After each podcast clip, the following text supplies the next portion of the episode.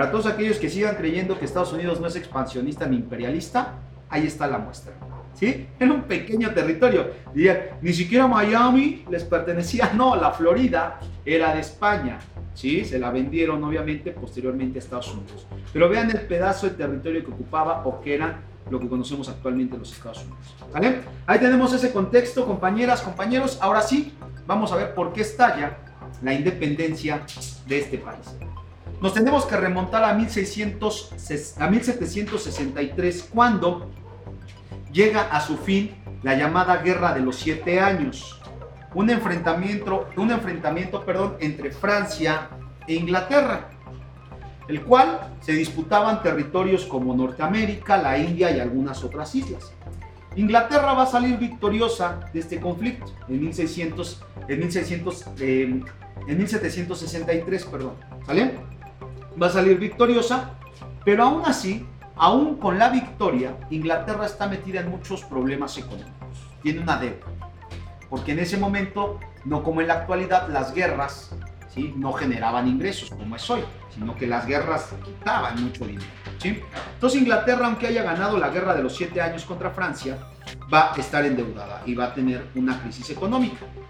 Así que se les ocurre crear impuestos o imponer impuestos. Pero no a sus ciudadanos, no a los habitantes de Inglaterra, ni de las islas, que es Escocia e Irlanda sino que se acuerdan que del otro lado del charco, del otro lado del Atlántico, tienen una colonia, o sea, las 13 colonias de Norteamérica.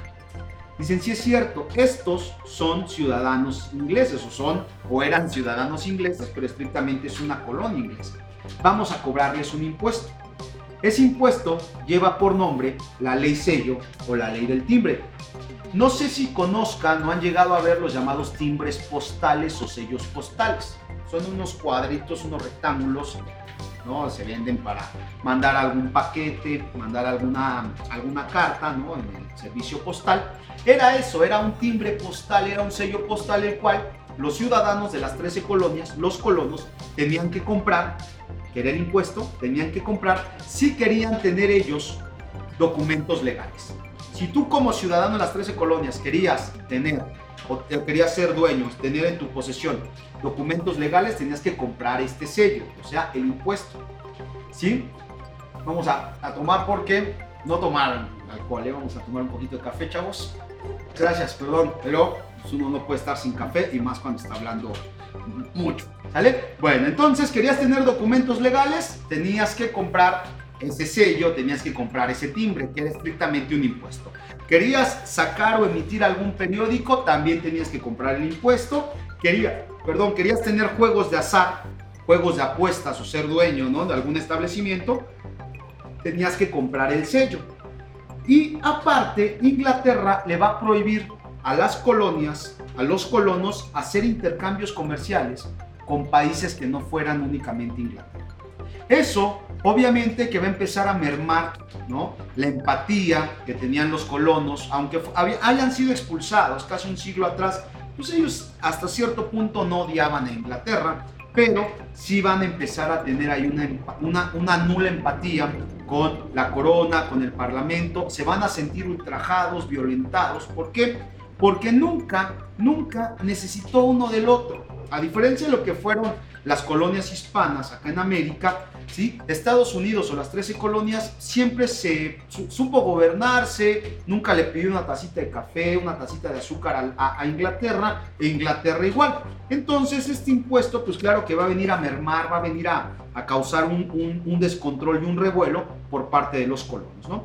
Le van a exigir en 1774, cuando se crea el primer Congreso Continental en la ciudad de Filadelfia, los colonos le exigen y le piden a el parlamento y a la corona inglesa que respete sus derechos. O sea, que ya no les haga el cobro de ese impuesto, de la ley sello, de la ley timbre, y que deje que hagan intercambios comerciales con otros países.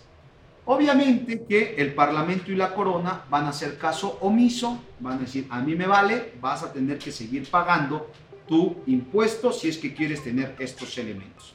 Así que dos años más tarde, el 4 de julio de 1776, igualmente en la ciudad de Filadelfia, los colonos o las 13 colonias declaran su independencia. ¿Sale, chavos? Obviamente que pues, Inglaterra no se va a quedar con los brazos cruzados, no va, va, va a empezar a partir de ese año hasta 1783 lo que conocemos como la famosísima Guerra de Independencia de los Estados Unidos. ¿Sale? En esta guerra, obviamente, es colonos contra la corona inglesa. ¿sí? Van los colonos a ser apoyados por los franceses y por los españoles. Cuando termina, el bando victorioso son los colonos y dentro de ellos nosotros vamos a reconocer a cuatro personajes. Al padre de la patria estadounidense y primer presidente de los Estados Unidos, que es George Washington, y durante el conflicto fue el jefe de los ejércitos estadounidenses, John Adams, segundo presidente de los Estados Unidos, Thomas Jefferson, tercer presidente de los Estados Unidos, que también tuvo un papel importante en esta gesta, y este que no va a ser presidente, pero sí tendrá un papel bien, bien importante porque será el primer embajador ya de los Estados Unidos, un tal Benjamin Franklin, ¿vale? Que junto a Jefferson y a otros personajes firman el acta, la Carta de Independencia, la cual tiene tres proclamas básicas. La, primera de ellas, principios de igualdad política para, en, los, en las 13 colonias para los colonos, derechos de ser humano o derechos humanos para los colonos, para los habitantes de las 13 colonias y la soberanía nacional. O sea, puntos que va a reclamar, que va a exponer la ilustración. ¿Sale compañeras, compañeros? Ahí tenemos entonces nosotros la primera revolución burguesa, tenemos la primera gesta en donde vamos a encontrar las ideas de la ilustración. ¿Vale? Ahí tenemos entonces nosotros nuestra primera eh, revolución burguesa. ¿Por qué es burguesa? ¿O por qué se les llama estas tres revoluciones burguesas? Porque esta clase social que veníamos mencionando, los comerciantes durante la Edad Media, y que van a empezar a tener una cuestión importante de patrocinio a las ideas, van a ser mismos filósofos, muchos de ellos, ¿sí? van a ser las piezas principales para que estas ideas y estas luchas se lleven a cabo. Por eso se les conoce como revoluciones burguesas, porque la burguesía que está apenas naciendo, ¿sí?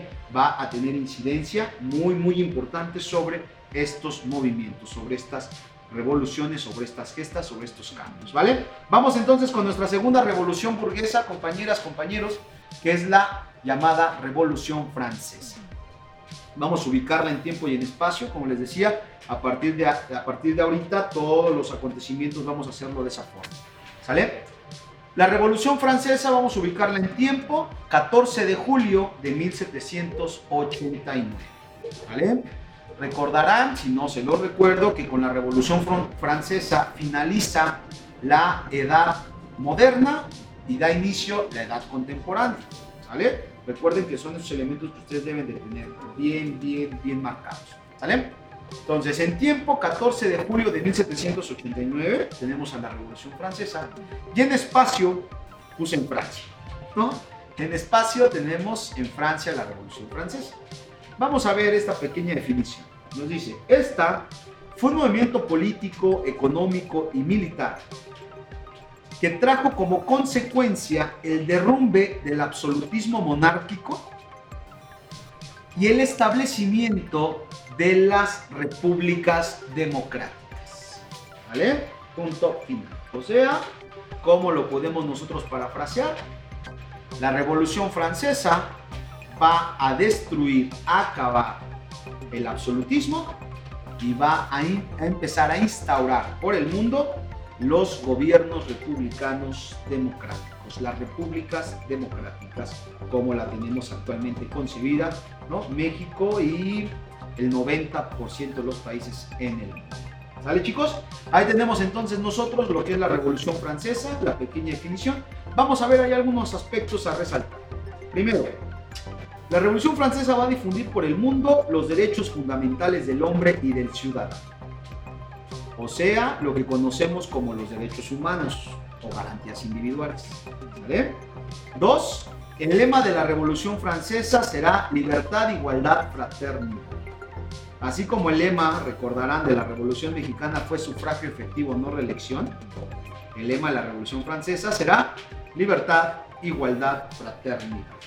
¿Sale? Y por último, el que es rey de Francia durante el estallido de este movimiento es Luis XVI. ¿Se acuerdan que les había yo hablado del 14 del Estado soy yo? Ah, pues este es su estirpe, este es su descendencia. Vamos a ver qué tal le fue a este. ¿Sale? Ahí tenemos entonces estas tres características, estos tres puntos a resaltar. Vamos a ver por qué estalla la Revolución Francesa. ¿Qué pasaba? ¿Qué se suscitó en Francia? ¿O por qué va a estallar este movimiento? ¿Qué había? ¿Cuál es el contexto? Malas, ¿qué digo malas? Pésimas condiciones económicas en Francia durante ese momento. Malas, pésimas condiciones en la corona francesa en 1781. Tres factores principalmente son los que van a generar, los que van a propiciar que Francia, que la corona francesa esté en una crisis impresionante. Primer factor, despilfarro de la corte. O sea, la corte gasta, gasta, gasta, gasta, gasta, gasta, gasta y gasta. Gasta mucho. Segundo factor, la guerra de los siete años, los gastos que llevó este conflicto. Recordarán que Inglaterra ganó y estaba en crisis. Solo imagínense Francia, que fue la gran perdedora, pues va a estar doble o triplemente en crisis. ¿No? Y por último, tercer factor que va a generar que haya esta crisis impresionante en la corona francesa es la contribución o el apoyo que hizo este país a los colonos de Norteamérica. ¿Se acuerdan que tanto España como Francia los apoyaron? Pues ahí está, ahí va a tener sus repercusiones. Estos tres factores, obviamente con una mala administración, etcétera, van a generar la crisis en Francia. Para ese momento, compañeras, compañeros, Francia estaba eh, dividida en estados, no estados eh, de la República, como los conocemos con E minúscula, no estados, el estado de Chiapas, no, no, sino Francia va a estar dividida socialmente en estados. A este país han llegado las ideas del Renacimiento y las ideas ilustradas, pero, pero, ¿no? Un, una ilustración controlada por las élites. Un ilustrado, un despotismo ilustrado, como se le conoció. ¿Por qué? Porque el rey pues, decía cuáles eran las necesidades del pueblo, qué era lo que se iba a proyectar, qué se iba a proyectar, ¿sí? qué se le iba a inculcar al pueblo francés, etc. O sea, yo digo que sí aceptemos la ilustración, pero yo digo qué, cómo, cuándo, dónde y con qué se come. ¿Sí?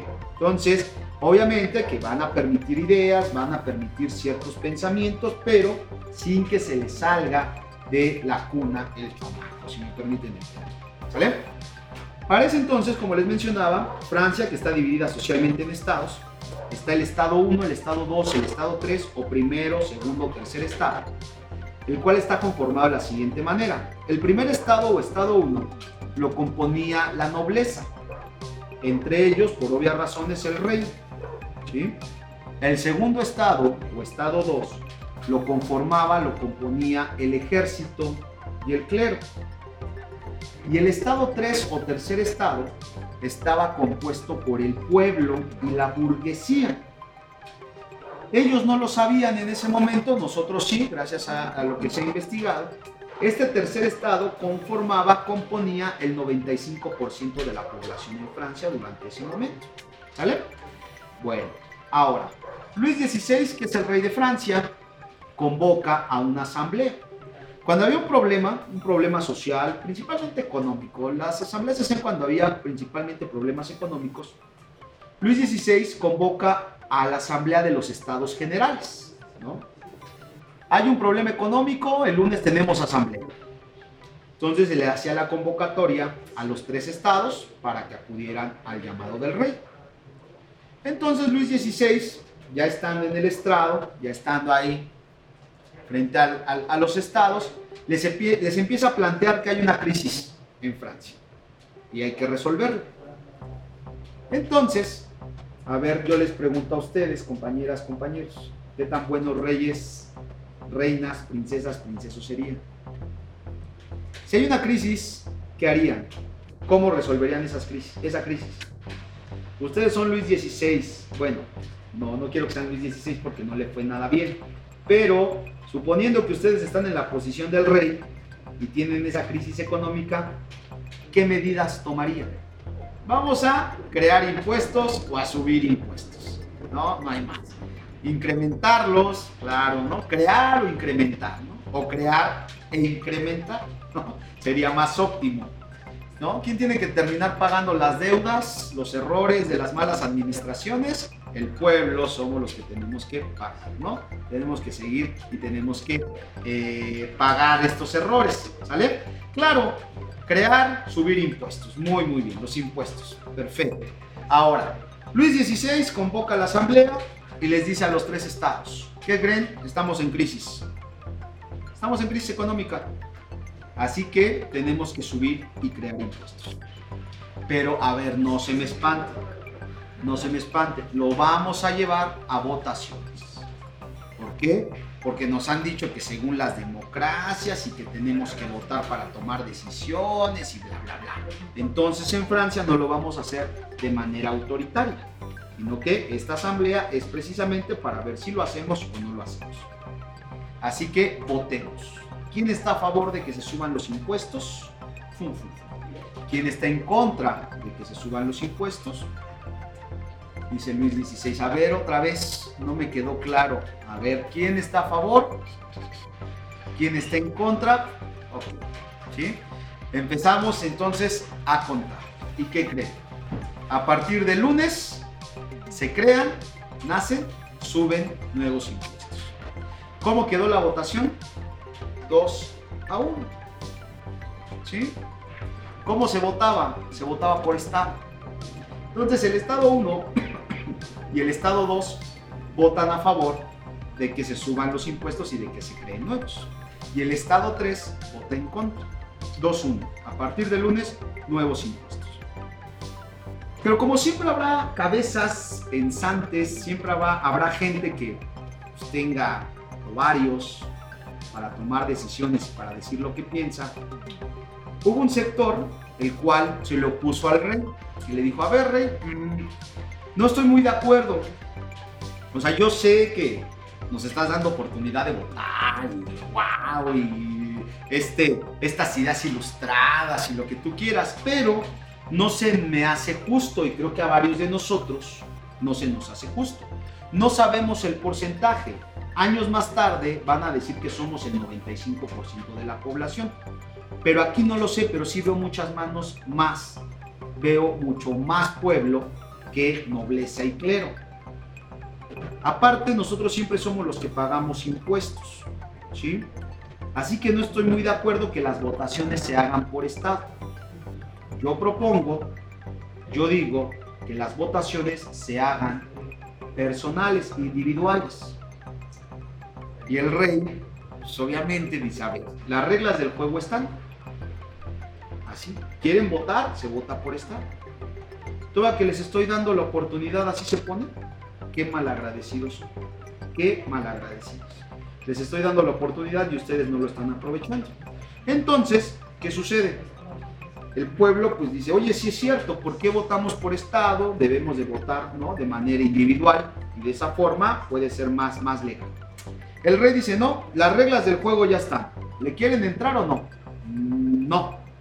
Que vamos a votar individualmente. No, por estado. No, individual. Bueno, ¿no están de acuerdo? Son expulsados de la Asamblea de los Estados Generales. Y para la siguiente, que tengamos que tomar una decisión, ustedes no van a estar presentes. Dice el tercer estado, pues siempre perdemos, pues da igual si nos expulsan o no, pues siempre que perdemos 2-1, entonces pues da igual. Son expulsados, pero en lugar de echarse a llorar, en lugar de, irse a sus casas o ahí a sus, a sus, a sus cabañas y, decir me expulsaron, sufriré, me cortaré los, las manos y demás, no, no, no. Empiezan a formar un constituyente. Ese constituyente tiene la función de crear una constitución. Llega a oídos del rey, del rey a oídos de Luis XVI, que se está formando una, una constitución y Luis XVI, al ser, ¿no? pues él como su abuelo decía, el Estado soy yo, el Estado soy yo, ¿sí? Como la constitución yo la creo, la constitución yo la, yo la destruyo, yo la implemento, yo la formulo, yo hago lo que yo quiera, yo soy el poder. ¿Qué no se acuerdan de lo que decía Luis XIV? El Estado soy yo. ¿Cómo que están empezando a crear una, una constitución? No, no, no, no, no.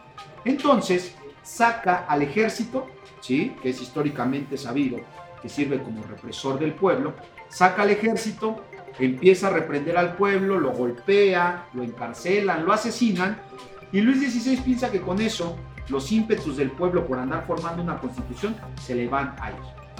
Pues si me permiten el término, le sale el tiro por la culata. ¿Por qué?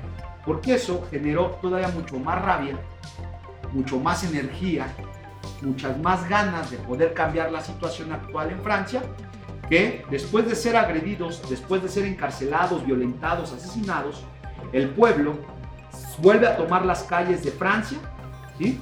Y el 14 de julio de 1789 toman el edificio de la Bastilla, que es una cárcel, y con ello da inicio lo que conocemos como la Revolución Francesa. ¿Sale compañeras, compañeros? Ahí tenemos entonces nosotros los antecedentes, tenemos los contextos de cómo surge esta segunda gesta, esta segunda revolución burguesa. ¿Vale? La Revolución Francesa o el periodo revolucionario va a durar 10 años, de, 1780, de 1789 a 1799. Durante esos 10 años, compañeras, compañeros, vamos a tener tres etapas de la revolución o en la revolución francesa. Vamos a tener tres etapas. En donde grupos en pugna, grupos en poder, van a querer ostentarlo. Están los llamados grupos moderados y los grupos radicales, o el grupo moderado y el grupo radical. El grupo moderado, que son los conocidos como los girondinos, tienen una forma muy tibia, muy rosa, muy en la política le llamamos muy morada, de llegar a cumplir ¿no? los objetivos. Mientras que el bando radical, que son los llamados jacobinos, que tienen a sus representantes o los más famosos o los jacobinos más famosos son Danton, Marat y Robespierre, ¿sí? Ellos van a tener ideas y posturas en extremos radicales para poder llegar y cumplir sus objetivos. ¿Cómo es eso de, un grupo radical y uno moderado? Bueno, rapidísimo. Todos vamos en el transporte público, ¿no? Y se suben a robar. Eh, nos quitan nuestros bienes, ¿no? nuestros bienes personales, nuestro celular, nuestras mochilas, golpean, violan a dos mujeres al final del camión, asesinan a un niño. Y ahí nos vamos a dividir los que fuimos ultrajados, los que fuimos violentados, en ala radical y en ala moderada. Los moderados, los girondinos, dirían, a ver, ya agarramos, logramos desarmar a, los, a, los, a las bestias estas, ¿no? Los logramos desarmar y los tenemos. Los girondinos dirían, vamos a castigarlos de una forma. ¿Cómo sería? Vamos a esperar a que lleguen las autoridades, a que lleguen los policías y se los lleven a que, ¿no? Ante un juez y ahí les dicten la sentencia. Pero en lo que llegan, pues estos ladronzuelos, al momento de que los, pudimos desarmar, pues se empezaron a sentir mucho miedo. Así que del niño que asesinaron, quítale el lunch y dales de comer a estos ladrones. De las mujeres que violentaron físicamente, que te den agua para que beban porque también tienen sed los ladrones. Esa sería la postura moderada, ¿no? con un ejemplo muy básico. Y el ala radical, la otra ala, que va en el camión diría, no, no vamos a esperar a, ningún, a ninguna policía. Vamos a prenderles fuego. Vamos a quemarlos vivos, no sin antes quitarles uña por uña. Vamos a despellejarlos. Es más, vamos a ir a sus casas y vamos a quemar a toda su estirpe para que no se siga reproduciendo.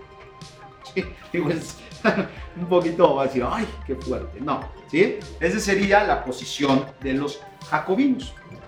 Durante el periodo revolucionario, compañeras, compañeros, va a haber pugna entre estos dos bandos, entre estos dos grupos. La primera etapa se disuelve el absolutismo, se crea la constitución, nacen los derechos humanos. Y en la segunda etapa, que va a ser conocida como el régimen del terror, ¿Por qué? Porque los jacobinos, el ala radical, ostentará el poder. Y todo aquel que olía a nobleza, todo aquel que olía a represor del pueblo, solamente podía ser castigado de una forma. Robespierre tiene una frase que dice, castigar a los opresores es clemencia, perdonarlos es barbarie. ¿Cómo queda explicada esta frase? Castigar a los opresores es clemencia, o sea, no los vamos a meter a la cárcel, ¿sí? No los vamos a poner a exhibir frente al pueblo a que les aviente jitomates. No los vamos a mandar al exilio porque sería clemencia. Perdonarlos es barbarie, o sea, borrón y cuenta nueva como si nada hubiera pasado. No. Dicen los jacobinos, vamos a castigarlos y solo hay una forma de castigar a estos. ¿Cómo era? Asesinándolos con la guillotina. ¿sí? Todo aquel que olía nobleza, todo aquel que olía realeza, era llevado a la guillotina. Y hubo un descabezamiento, chavos, durante esta segunda etapa, pero chulo, bello, bonito, pues, ¿no? Todo aquel que olía nobleza, descabezar, descabezar, descabezar, descabezar, descabezar. Hasta que llegamos al 1793, cuando van y le tocan al calabozo donde estaba, ¿sí? Recluido Luis XVI, le tocan y le dicen, rey, le toca a usted la guillotina. Pero ¿cómo si soy el rey? Pues por eso. Es más, usted debió haber sido el primero. Usted debió haber sido el primero y después los otros nobles. Pero, vamos, por favor, es más, va a estrenar usted hoja. Va a estrenar guillotina, no se preocupe. ¿Sí? Esa la tenemos destinada para usted y para su mujer. 1793 descabezan a Luis XVI. Y a partir de ahí, los países comandados todos por Inglaterra, entre ellos España, Portugal, Rusia, Bélgica, Holanda, van a empezar a formar coaliciones. ¿Por qué? Porque se enteraron de lo que había pasado en Francia, que le habían cortado la cabeza al rey. Entonces ellos no querían tener el mismo destino, ser descabezados. Así que empiezan a formar coaliciones, ¿para qué? Para que empiecen a combatir las ideas revolucionarias de Francia.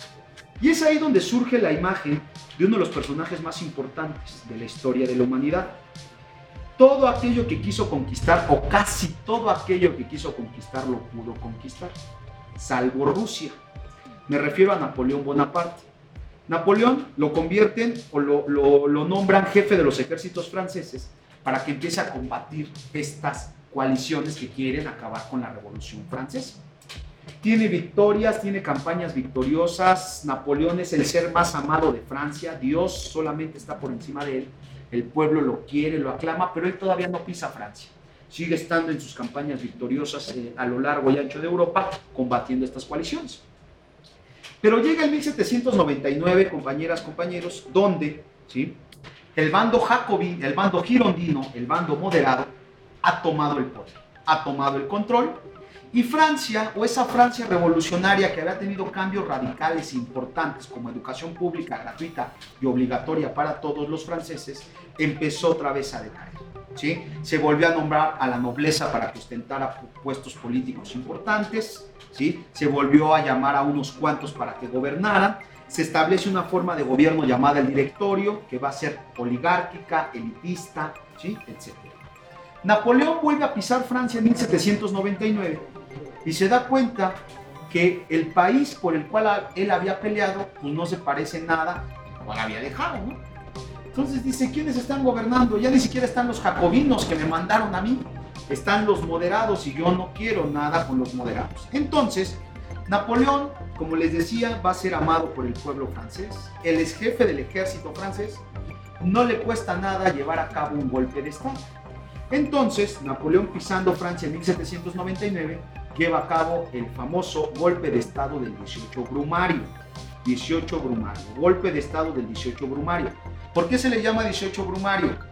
Porque durante el periodo revolucionario, estos 10 años de revolución, ¿sí? en Francia se cambió la calendarización.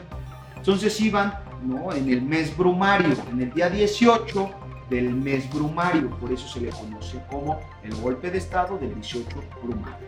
¿Sale chavos? A partir de ahí, a partir de que lleva a cabo el golpe de estado, hasta 1815, vamos a tener el famoso imperio napoleónico. ¿Sale chicos? Y ya por último, para terminar esta segunda revolución burguesa, vamos a ver cuáles fueron las consecuencias más importantes que trajo este movimiento ¿sí? armado. El primero es las monarquías absolutas llegan a su fin. ¿no? Llegó a su fin el absolutismo monárquico, o al menos eso nos dice la historia. Dos, se hacen oficiales los derechos del hombre y del ciudadano, o sea, los derechos humanos, pero a nivel mundial. Aquí tomen nota, porque en alguna versión, algún tipo de examen, les van a preguntar o les preguntan, ¿sí? ¿Cuándo surgen los derechos humanos? Los derechos humanos, que vienen estipulados en nuestra constitución, y en cualquier constitución de cualquier país, de cualquier república, nacen en la Revolución Francesa. ¿Vale? Tres, comienzan las democracias. Y por último, las burguesías o la burguesía y las grandes masas populares se convierten en la fuerza política de los países. ¿Por qué? Porque ahora estos, gracias a la democracia, son los que van a gobernar, ¿no? o son los que van a decidir quiénes los representan. ¿Sale chicos? Ahí tenemos entonces las cuatro consecuencias más importantes, tenemos el antecedente, tenemos el contexto de la Revolución Francesa. Perfecto. En YECA tocamos vidas cambiamos destinos.